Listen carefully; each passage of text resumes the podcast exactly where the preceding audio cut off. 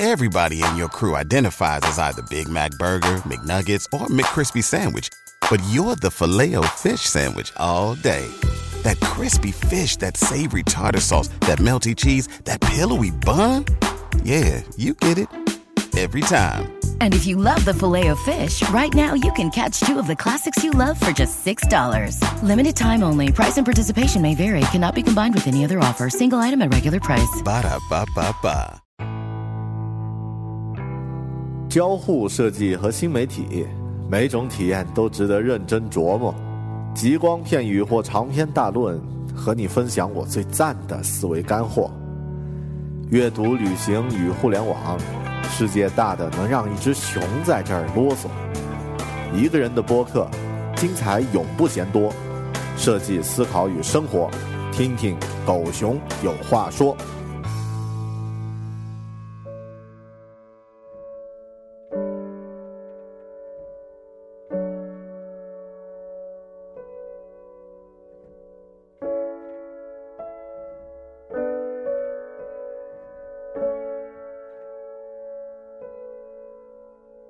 大家好，欢迎收听聚焦设计思考与生活的独立播客《狗熊有话说》（Bell Talk）。我是主播大狗熊。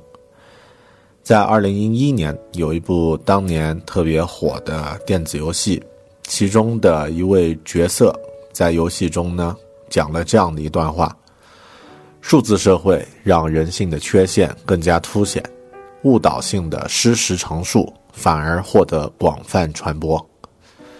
这可能正是我们现在这个数字化时代的一个很大的特点。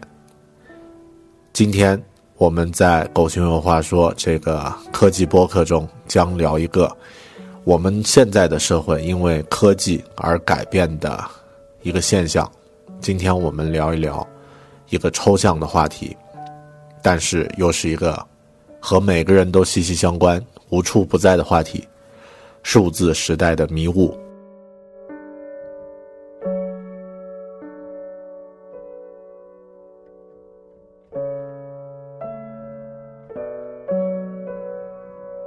狗熊有话说播客的每个节目，当然在准备之前都会有一个起源。准备这期节目的发愿开始录制的原因呢，其实和三月份两场很大的事件有关。其中一件事发生在我的家乡昆明，昆明三月一日的恐怖暴力袭击事件。另外呢，就是至今仍然牵动着。全世界人民的关注点的一个重要的事件，马来西亚航班的失联事件。先说一说昆明这个事儿，昆明这个事儿呢，直接导致了我产生了录制这期节目的念头。在三月一号当天晚上，一开始我和家人呢都是通过微信和微博得知了，在离我家不远的昆明火车站发生了。暴力袭击的这个事儿，从微信、微博得知消息之后，从朋友打来的电话、发来的短信知道这个消息之后呢，我们开始在微博上去找一些相关的报道，但是没有更多的信息。大部分的信息呢，都是同样基于同样的原始信息的复制。之后呢，在十点之后，十一点、十二点左右。我们的微信朋友圈里面呢，就产生了很多与这件事儿有关的，但是后面被证实是谣言的一些消息，包括像当时传说在昆明其他几个，呃，有呃，就是相对比较乱的地区，或者说有很多人聚居的这个地区呢，也产生了这个暴力袭击的相应的事件，甚至还有。呃，其他地方呢也产生了相应的袭击等等，这样的一些谣言就开始传播了。到了一点两点的时候呢，我决定翻墙去国外的相关网站看一下有没有类似的消息。当时看到呢有，呃，最早报道的国外的媒体呢，应该是有南华早报，它的英文版呢有报道了这个事件，但是呢也比较谨慎。再之后呢，BBC 和 CNN 开始报道昆明的这场袭击，但是呢，所有的消息来源都是采用了新华社发出的通稿。之后啊，之后在第二天呢，我们就知道很多谣言呢不攻自破，很多消息呢被确定是啊并没有依据的。但是这件事儿本身呢，其实就引起了我自己对数字时代的传谣这样的一个人类几百年、几千年以来的一个固有的一个习惯、一个行为的一个关注。到了现在的这场。马来西亚 MH 三七零飞机失联的这场事件之后呢，实际上更是每个人都感受到了，在事件发展的同时，伴随着大量未经证实的谣言、阴谋论，还有一些有意无意传播的负面信息和猜疑，包括大量的呃大量的人。针对这个事件发表的自己的观点和看法，其实这个事件呢，到现在已经呃已经变成了一个悬疑大片。我觉得，呃，更多呢，我就不在节目里面再来介绍马来西亚飞机失联的这这个事情的细节了。从这两个事情的整个这个发发发生的这个过程，其实我自己发现啊，在我们大家都有这样的感觉吧。在数字时代呢，谣言更容易制造和扩散，它有着更好的土壤，而制造谣言和传播虚假信息的这个成本呢，实际上是更加更低的。呃，另外我自己的感受呀，就是通过有限的一些节点呢，我们的信息获取呢，其实是非常有限的，每个人的信息获取。都只是一些有限的节点。如果有人真的愿意去把你的这个有限的获取信息的节点控制住，你的观点和看法其实也就会被改变。呃，在我们现在这个时代呢，每个人虽然感觉好像全球的事情你都知道，你都有可能会关注，但是大家可以仔细想一想，你真正获取信息的来源来源会有哪些呢？比如说像我。刚刚虽然提到了微信、微博、朋友呃，这个包括翻墙去国外去看，但是这些方式啊，实际上都是这个呃有大量信息是用重复的。呃，然后我们正常的一个普通的呃普通的在现代社会的人，不外乎就是通过社交网络，通过传统的电视和报纸，通过其他的。甚至更更呃更具体面对面的一些信息传播呢，去获取你的知识。如果能把这些节点都阻断或者控制，那你的获取的信息其实也不一定是真实的，或者说也可能有被造假的可能。在呃动物相对论里面举过一个例子，就是假设呃我们很多朋友都有出差的习惯，比如说像我。如果某一次出差去到一个陌生的城市去开一个会，实际上，如果这个议程安排的相当紧的话，我们去到一个陌生城市接触的地点场所是有限的。比方说，我可能在飞机上有这样的一个有限的空间，然后呢，在住的酒店里有一个有限的空间，另外呢，去到了开会的会议室有有限的一个呃工作的一个空间。其实就没有太多的、更多的这个场地了。当然，可能你还在某个地方有吃饭啊，你可能在酒店或者在这个餐厅啊有一个停留的一个场所。如果能把假设我在飞机上看到了一本杂志，这本杂志上呢有一张这个汽车某个品牌汽车的广告，这个时候呢我可能看过就过了，然后到了我。下下榻的这个酒店里面呢，我在酒店的这个大堂和它的这个户外呢，都看到了同样这这这个品牌汽车的广告。这个时候可能会引起我的一定的注意。然后之后呢，如果到了开会的会议会议场地，在会议室的这个外面，可能我又看到了它的室内的大幅广告。这个时候我的感觉会是什么样的？就是啊，好像这样的一个品牌，它的汽车广告在这个城市无处不在啊。但是很有可能，它这个广告只设出、只设立了这三个点而已，就只是在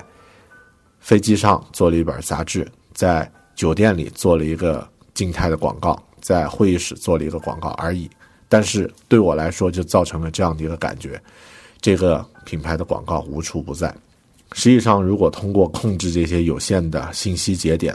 每个人的看法都有可能被捏造、被改变，或者说信息传播呢，控制住这些节点，就可以传播更加刻意的信息了。实际上，咱们中国古代也有，比如说每个人都知道的乾隆皇帝下江南，历史上在江南、在扬州河边上都有那种排放式的楼。皇帝要来视察了，建一个排放式的楼，然后呢，正面啊粉饰的非常漂亮，背后呢就是一个花架子，根本不是住的地方。那皇帝就在游船上看到这个楼，觉得啊，我们的这个呃人民生活的安居乐业啊，歌舞升平，特别好。实际上背后是什么样子，他看不到，因为他接触的信息点呢是有限的。所以其实虽然说现在。到处都在说大数据，或者说都在说一些个性化的信息定制，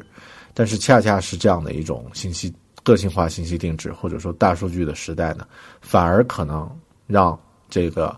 有规模的造假，或者说这个呃一些负面信息、一些不实信息的传播呢，带来了一个土壤。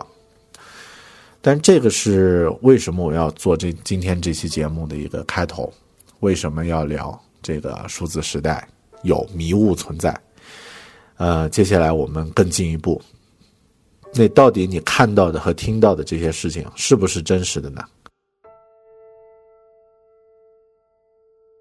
？New Radio 打通全操作系统，为世界各地不同设备使用者提供相同的聆听体验。即刻登录官网 New Radio 到 FM 体验，让好声音不离左右。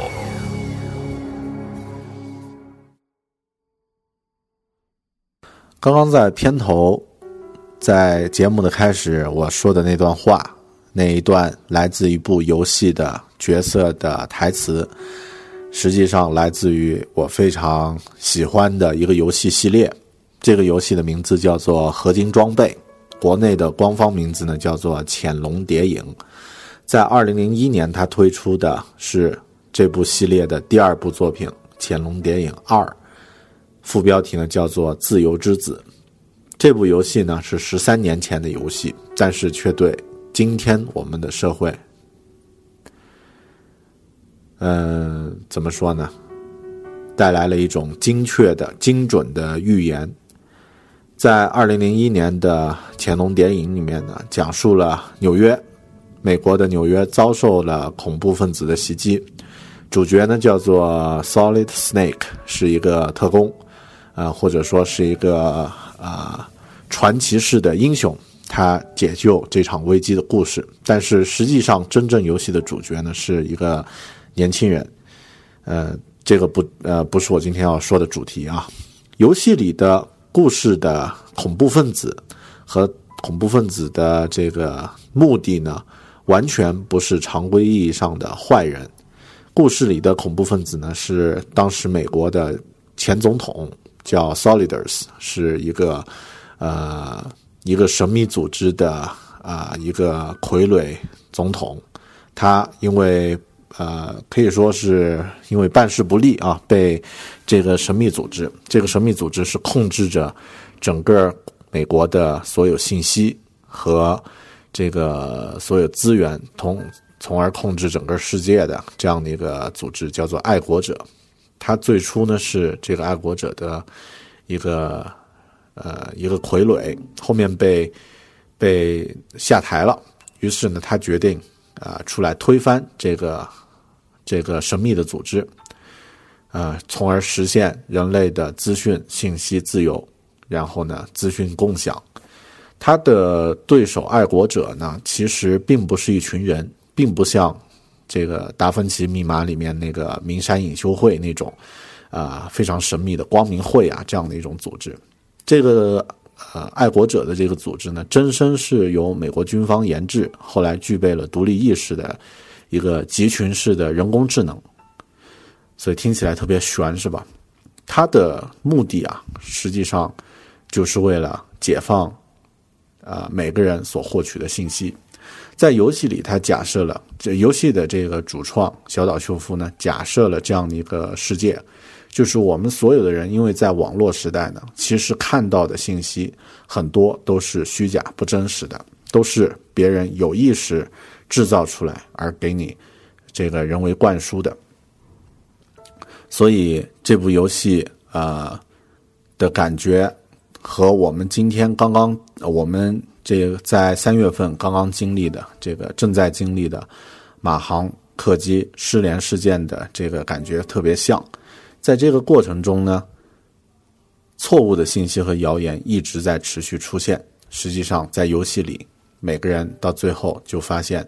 啊，很多当时呃怎么说呢，就是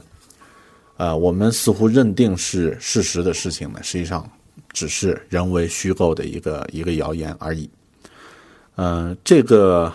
故事啊，恰恰就证明了，呃，或者说这个游戏中的主题呢，其实真正就是对我们现在社会的一个预言。呃，再举一个例子吧，在一九九七年的一部电影，由 Dustin Hoffman 啊和这个应该是罗伯特·德尼罗啊两个人主演的《摇尾狗》。这部电影呢，实际上也是一部具有政治讽刺意味的电影。当时的这个在总统换届的时候呢，当任的这个总统呢，曝光了一个桃色绯闻。呃，当然大家都知道，美国总统如果曝光这样的绯闻的话，基本上就是离死不远了。啊，特别在那个年代啊。然后总统跟班呢，为了掩盖他的这个这个绯闻，转移公众的注意力呢，就联合了好莱坞的一个制片人。就是由 Dustin Hoffman 演的这个制片制片人呢，共同炮制了一场，在呃阿尔巴尼亚有一场战争，然后呢给人民大众来看，然后呢还呃假设了在这个战争上呢有一个美国大兵，实际上他们找了一个逃犯啊，找了一个罪犯来演这个大兵，然后呢呃一直在吸引着人民的注意力啊，结果呢最后呢。呃，人民呢被愚弄了啊，整个过程呢操作的非常顺利，然后呢，总统呢顺利的转移了人民的注意力，自己呢连任了，每个人都是赢家，但是到最后这个制片人忍不住想要把这个事儿披露出来，结果呢，啊，你们去看电影吧，好，这个故事叫做《摇尾狗》，实际上这个故事恰恰也和刚刚的那个游戏很有。很有这个相似之处，呃，控制了电视、广播、网络等渠道呢，就可以传播自己制作的信息，最终呢让大众接受，就这成了真实的事件。这个呢是当年那部电影表达的主题。所以我们看到的、听到的，真的是真实的事件吗？其实不一定。如果我们真正去。这个去关注自己身边的世界的话，可能你会发现有些事情并不是你的观点和你的看法，可能只是网络上传出来的别人的观点。但是在你不断的去了解和传播的过程中呢，你有意识、无意识、潜意识中可能也接受了类似的观点，从而成为一个观点的拥护者和传播者。这个呢？也是为什么我们现在，或者说这个数字时代会产生一种，似乎本来物体应该是越来越清晰，整个世界应该是越来越清晰，但是反过来这个世界呢会变得越来越模糊，躲在一个迷雾中，这个可能是其中的一个原因。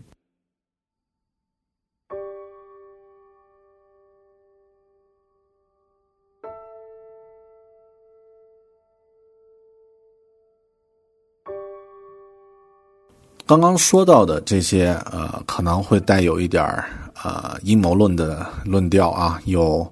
公众组织或者某一群别有用心的人通过现有的科技制造谣言，但是现实中很多情况其实并不是，啊，有一群人在制造，我们个体之间可能也在有意无意的制造和传播谣言，这样的话，其实就有一个。很古老的问题产生了，就是为什么会有谣言，或者这个人为什么会喜欢传播谣言这样的一种东西呢？嗯，我查了一下资料，谣言呢，它的定义啊，在维基百科上的定义呢是，谣言可能是针对公众所关注的事物提出的一种未经证实的解释或是理由。进一步来讲呢，谣言的传播是社会交换市场中也许廉价但却珍贵的商品。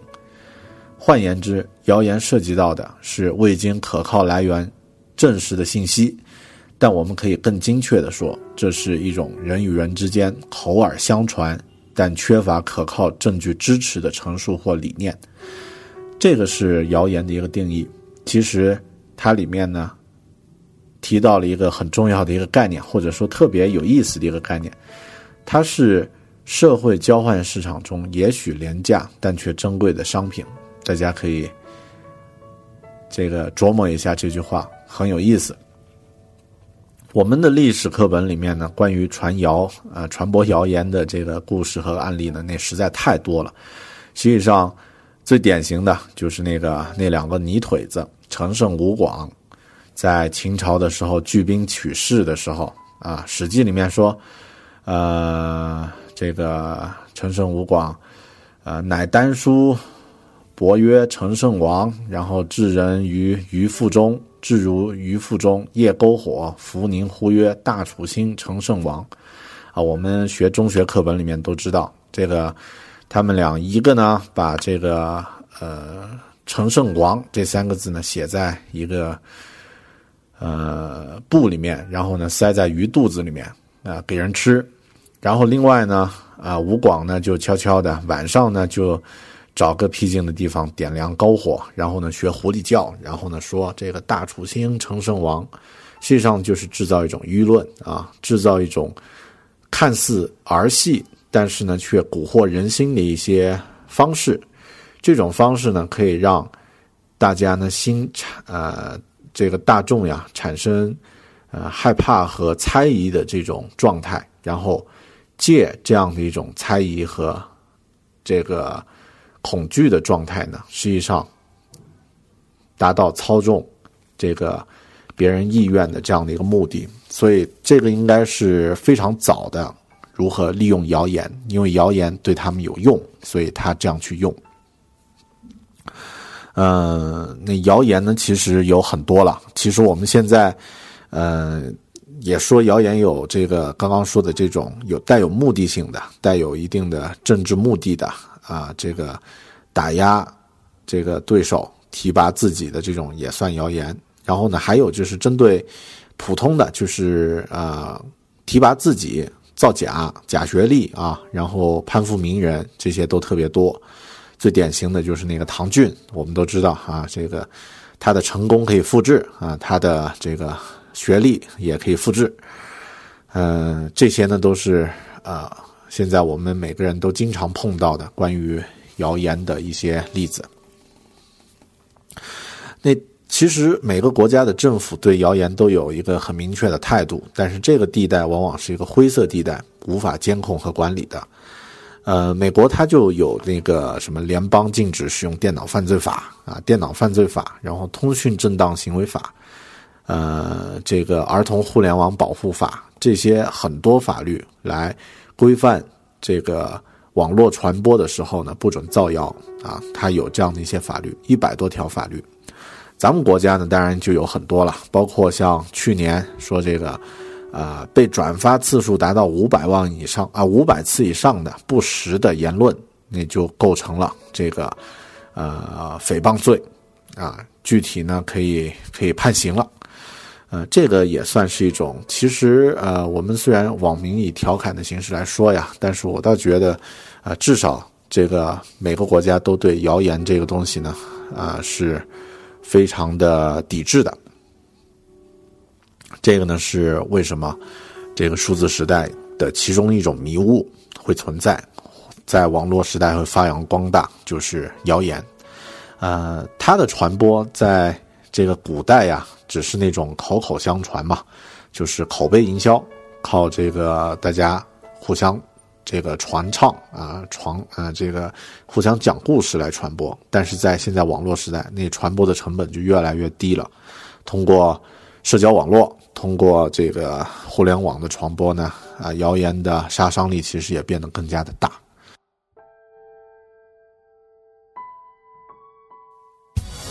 New Radio 华语世界领先的播客平台，全新推出 New Radio 客户端2.0版，以完全 iOS 七风格呈现精炼简约之美，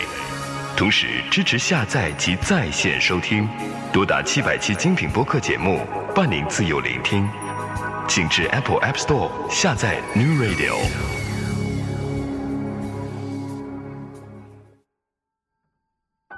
说完谣言，来说另外一个特别啊、也是数字时代的一种迷雾——阴谋论 （conspiracy theories）。阴谋论这个东西啊，其实呃，这次马来西亚航班失联呢，就有很多阴谋论在里面。比如说，它是某神秘集团的这个操纵啊，它是一些政治斗争啊，各个国家之间的政治阴谋呀等等。关于阴谋论的这个论呃这个破解呢，其实啊、在呃我一直在在推荐的那个逻辑思维里面呢，也有专门讲，大家不妨去找相关的他的节目去看一下啊、讲的特别好。那这个阴谋论呢，呃，作为一个典型的数字时代的迷雾，它有一些呃共同的特点。首先，它有最基本的三个特点啊，就是这个损人利己。这个阴谋论肯定是损害了一些人的利益，然后呢，呃，这个让一些人得到了既得利益啊，这个是第一个特点。第二个呢，它应该是有一个故意欺骗，就是呃以欺骗的形式来呃来产生的。第三呢，它是这个合谋操纵，在阴谋论里面呢，通常都有这个呃一小撮别有用心的，甚至是一大群别有用心的坏分子啊，这个聚众来捏造一个谎言，然后来操纵这个呃来制造一个阴谋，然后通过这个阴谋呢，达到或者是这个实现自己的这个直接的既得利益，然后破坏一些一其他人的利益，这个是阴谋论的一个一个基本的特点。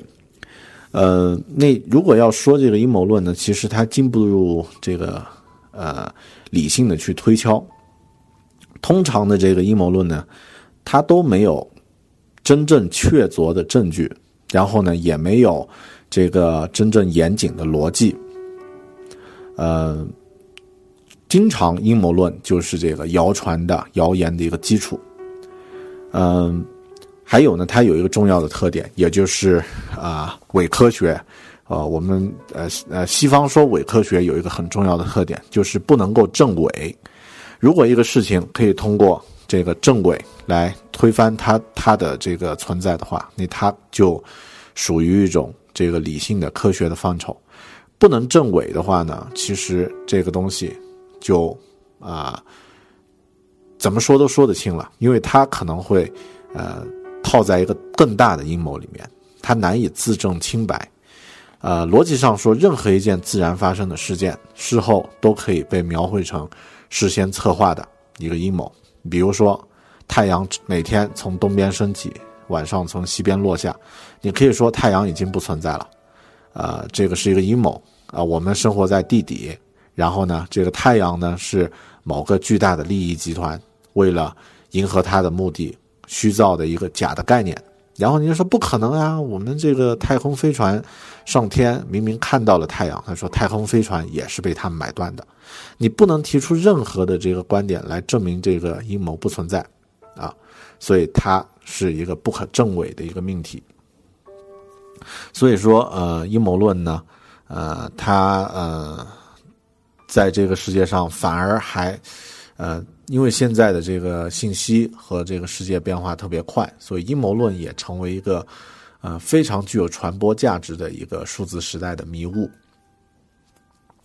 为什么会有阴谋论这种东西呢？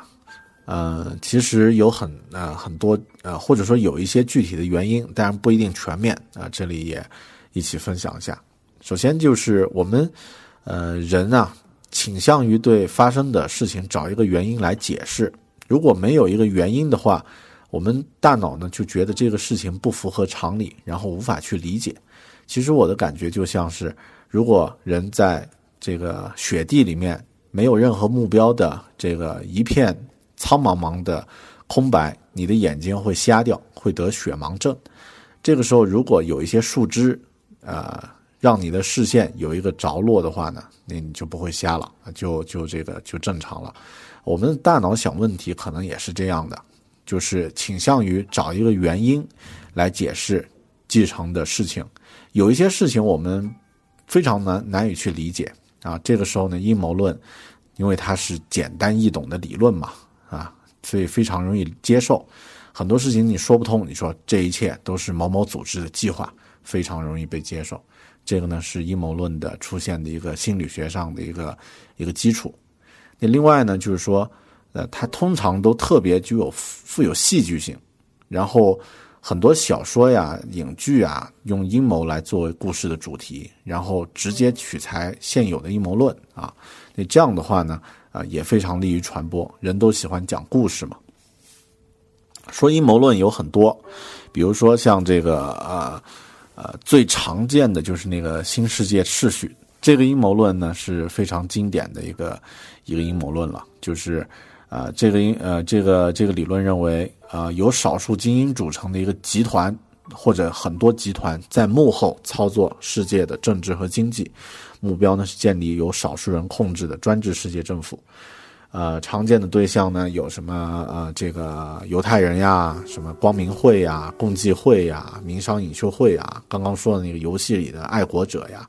这这些其实都是一种，呃，典型的阴谋论。你不能证伪啊，就是你怎么说都可以说，的确有这样的一群人存在，呃，你不能推翻他。然后，另外典型的呃这个案例呢，还有肯尼迪遇遇刺，也是著名的阴谋论啊，认为是美国政府里的某个秘密组织暗杀了肯尼迪，然后一手遮掩，甚至还拍成了这个电影。然后还有一种阴谋论说，这个登陆月球。阿波罗登陆登月计划呢，也是美国政府在摄影棚里面制造出登月的这个假象的，嗯，很很多，然后甚至有一个，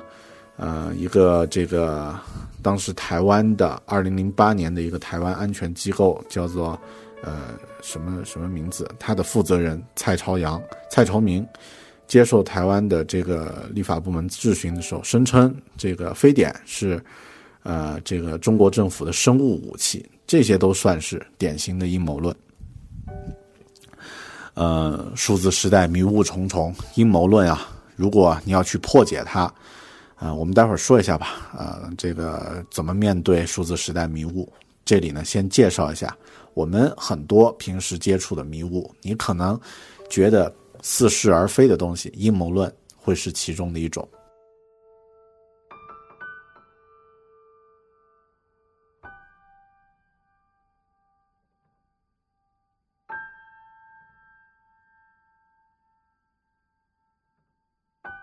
呃，接下来来说另外一种，这个同样是典型的数字迷雾啊，都市传奇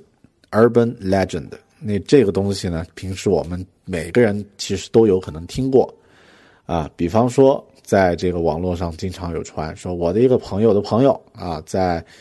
某一天接到一个手机上的短信，是约网友见面，然后他就去见面了，喝了一杯酒，什么都不不知道了，醒过来。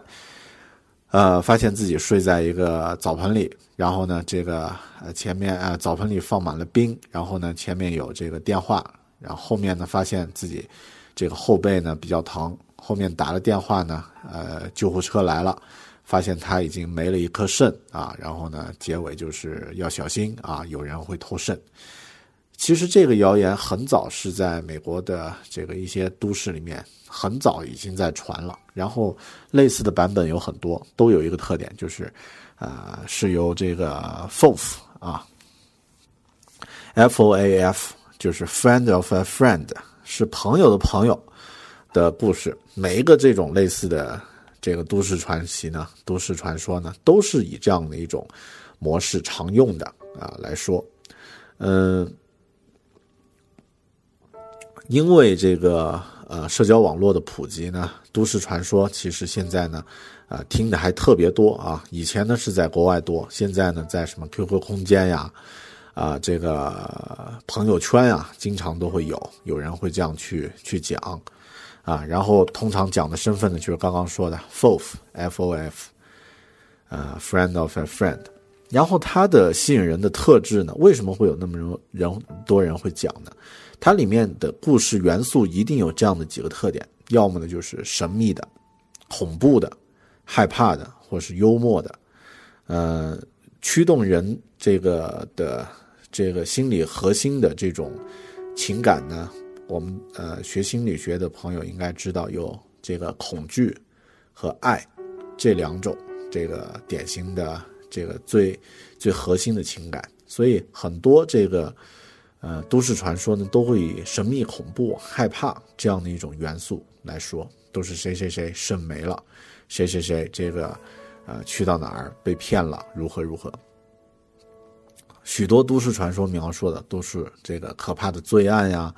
被污染的食物呀，或者是其他可以影响很多人的事物。呃，相信这这这类故事的人呢，就会觉得有必要去告诉自己的亲人，然后呢，在这个社交网络上去传播这个信息呢，又特别的没有没有什么太高的成本。嗯，然后因为一些这个都市传说中包含了少量的事实，所以呢，会显得更加的可信。呃，比方说这个呃，有的人说这个在。呃，超市里面有人有这个变态啊，会把那个毒素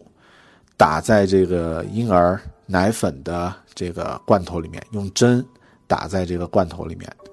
呃，会有人接接到这样的这个谣言，然后会很害怕，互相去传。其实最早呢，在英国几十年前有一个这个呃恐怖勒索的这个案件。就是以这样的方式去，去这个传播谣言的啊，或者说这个以这样的方式去勒索警方的，但是后面其实他并没有成功，已经被捕获了。但是类似这样的一个可能真实发生过的事件，就被传传为一个谣言。然后都市传说呢，通常刚刚说的那些特点啊，就是它通常是以。呃，原见证人或者是参与者的代表的这个口吻被复述，我的一个朋友。然后，如果你不听从故事中的劝告呢，通常都会有很后怕的、很可怕的后果，就是诉诸于恐惧，吓唬你说你不怎么不怎么怎么样，你就可能被怎么怎么样，肾没了。嗯，还有呢，就是呃，其实这个呃，这个所谓的一个朋友的朋友，你真的去追踪他呢？通常都是无名无姓，一点信息都查不到，然后最后呢，就发现你都找不到它的来源、源头，可靠的源头在哪里？关于这个都市传奇的这个呃这个相关的内容呢，我建议大家有空呀，可以去找一找这个 Discovery 频道，呃，它有一个节目叫做《留言终结者》，啊，这个节目特别有意思，就是都会用科学的方式试图去重现。啊，所谓的这些都市传说呢，是否真实？但是呢，通常情况下，从他的这个节目的标题你就知道了，留言最终呢都会被终结。这个也是一个数字时代的典型的迷雾都市传奇。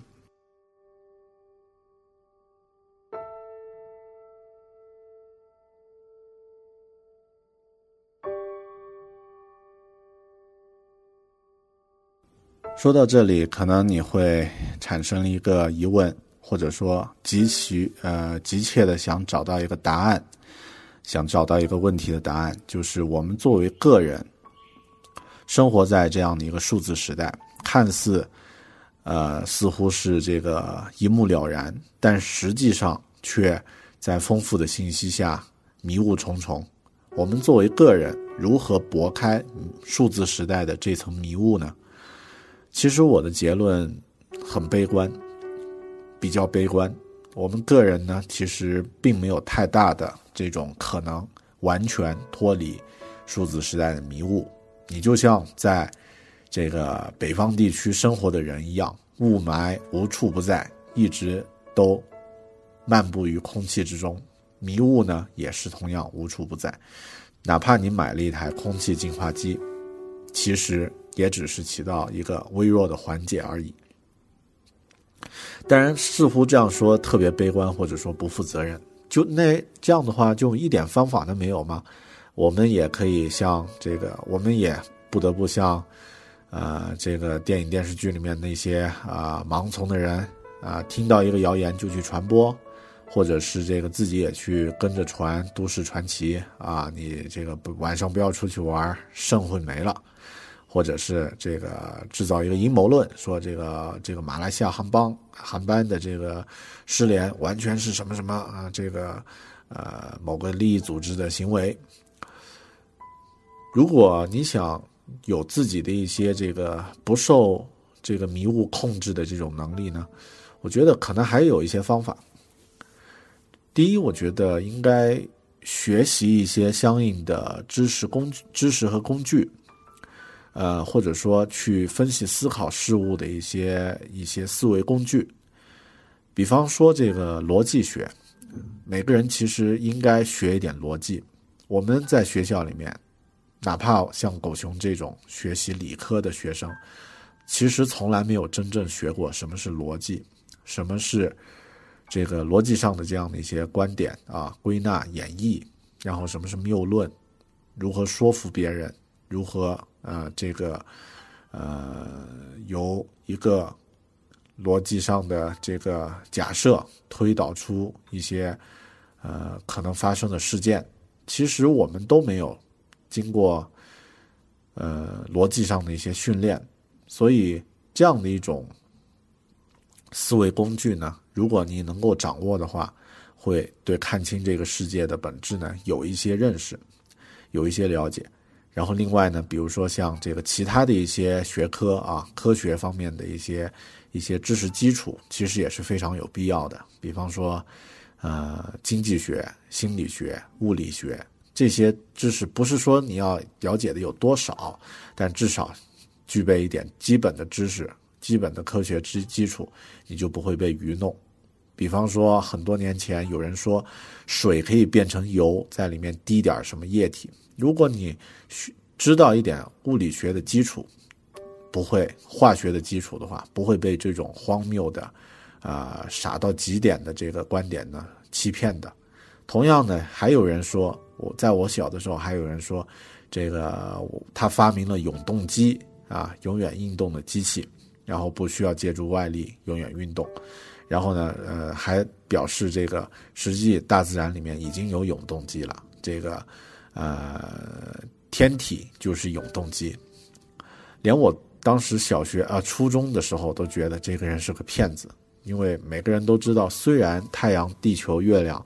它的寿命很长，运转的这个轨道的这个时间呢，都是几十亿年这样的一个一个时间，但是哪怕是这样的一个时间，最终它也会走到尽头的，太阳也会死掉，地球也会毁灭，月球也会不存在。他们怎么能说是永动机呢？它的基本的观点就是错的。你如果你会一点这个基本的这个科学知识的话，基础的话，很容易戳穿这样的一些迷雾、这样的一些骗局、谣言或者是阴谋，啊，阴谋论啊。那这个呢是一个基本的呃，就是我们每个人可以做到的。另外呢，就是呃，如果要拨开迷雾的话，要具备。不去盲从这样的一个，这样的一个，呃，思考问题时候的一个一个基础，还是要有一点独立思考的能力。这个话题呢，一聊可能会聊深了，我们这儿就不再多说了。我自己的感受就是，不要太迷信权威，然后呢，多问一问为什么，多问一问这个事情发生的原因到底是什么，可能你就会有更深层次的认识。第三、第四呢？我觉得面对这样的一个时代，其实，呃，我们更多还是只能顺其自然。这个时代的信息肯定会越来越多、越来越丰富。然后呢，出现这个阴谋、出现呃谣言的这个可能呢，其实几率呢也会越来越大。因为，相当于我们又回到了每个人呢，在现代的这个时代，新的信息和领域呢越来越增长。每个人其实慢慢的发现自己可能又回到了以前原始时代那个啊充满了未知事物和世界的这样的一种时时代。你在这样的一个状态之下呢，我们就像刚刚说，人都倾向于找一个呃简单的原因来解释未知的事物和世界，所以我们都会有意无意的去传播和散布谣言。但是，呃，如果你具备一点基本的思辨能力，如果具备一些基础的知识和这个思维工具的基础的话，至少你可以对一些事情的本质，或者说它是不是真实存在的，有自己的一些想法和判断。如果你实在无法去分析和判断呢，你最后我还觉得，呃，还有一个建议，就是不用考虑那么多。这个世界肯定会越来越复杂，然后出现的这种知识和领域呢也会越来越多。你不如你找一个自己擅长的领域，找一个自己喜欢的、这个感兴趣的领域，把世界用你的兴趣缩小缩小到一个你可以控制的范围。也许这才是终极的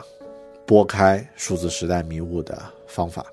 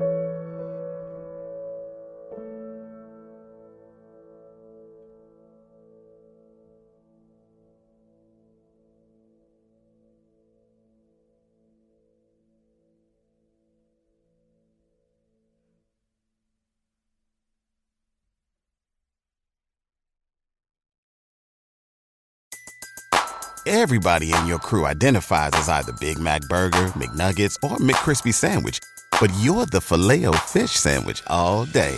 That crispy fish, that savory tartar sauce, that melty cheese, that pillowy bun. Yeah, you get it.